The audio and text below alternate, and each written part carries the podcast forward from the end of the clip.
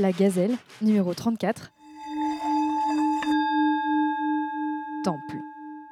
En juillet 2018, on enregistre une série de mini-séismes sur le territoire français. Conséquence du réchauffement climatique? Tectonique des plaques? Non.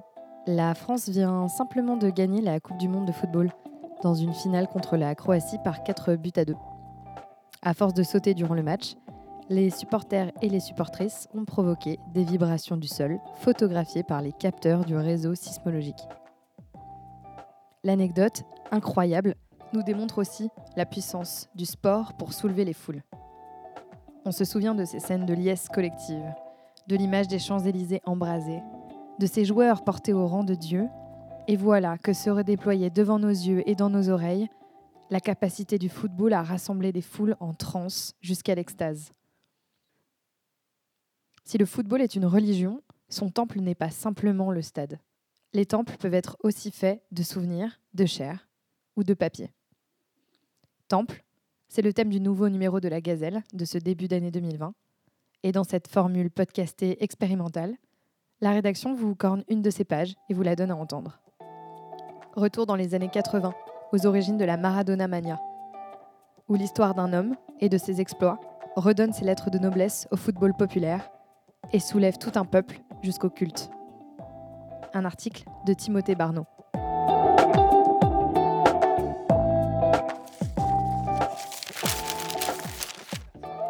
« 22 juin 1986. Mexico, Stade Azteca, quart de finale de Coupe du Monde. L'Argentine affronte l'Angleterre. À la 51e minute de jeu, alors que le score est toujours de 0-0, Diego Armando Maradona devient icône, idole, Dieu.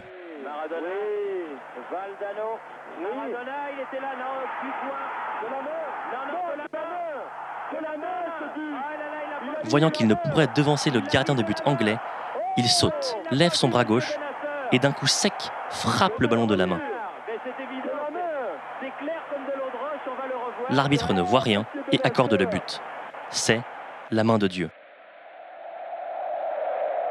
Cinq minutes plus tard, Diego décide de partir du milieu du terrain, de dribbler l'intégralité des joueurs anglais pour inscrire un second but, le but du siècle.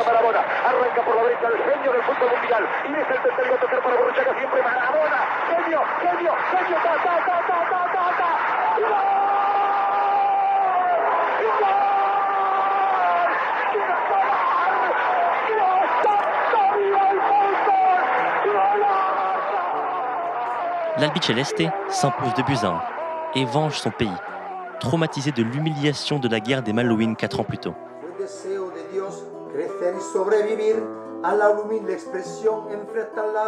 Mesdames, Messieurs, bonsoir. La guerre fait sans doute encore rage dans l'Atlantique Sud autour des Malouines, bien que Londres ait tout à l'heure démenti un affrontement naval en cours. Pourtant, les communiqués contraires se succèdent. Les Argentins auraient perdu un bombardier et l'un de leurs avisos, touché par les Britanniques, regagne en ce moment son port d'attache.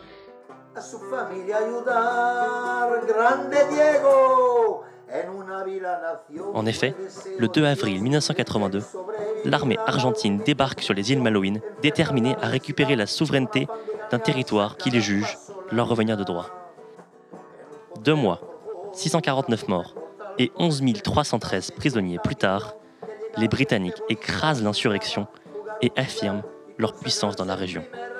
Cette débâcle entraîne la chute de la junte militaire argentine.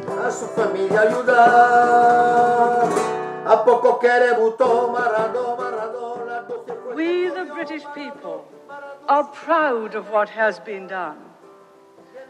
Proud of these heroic pages in our island story. Proud to be here today to salute the task force. Proud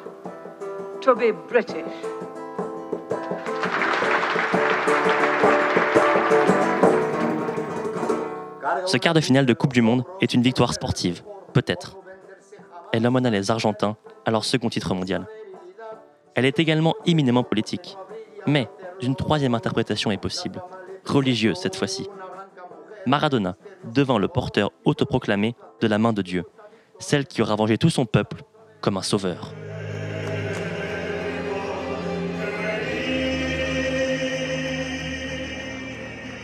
Aujourd'hui, 100 000 fidèles honorent d'ailleurs le culte du fantasque argentin au sein de l'église maradonienne.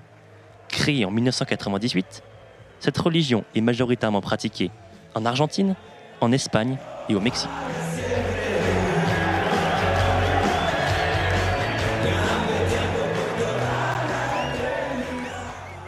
On y célèbre des mariages, fête le Noël maradonien le 29 octobre, chante le Diego Nuestro, réécriture du Notre Père, où le Diego vient remplacer le Amen.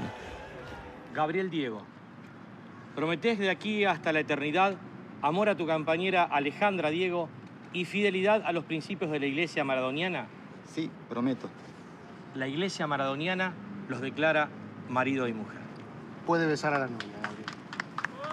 El Pibe de Oro, surnom qui lui est attribué, témoigne de la transcendance que peut prendre le football, car une rivalité entre nations ou clubs dépasse très souvent le simple cadre du ballon rond. Lorsque Maradona fait gagner son premier championnat d'Italie au club de Naples en 1987, il assouvit les frustrations de l'Italie du Sud, à jamais rancunière des grandes métropoles du Nord, et apparaît comme l'élu.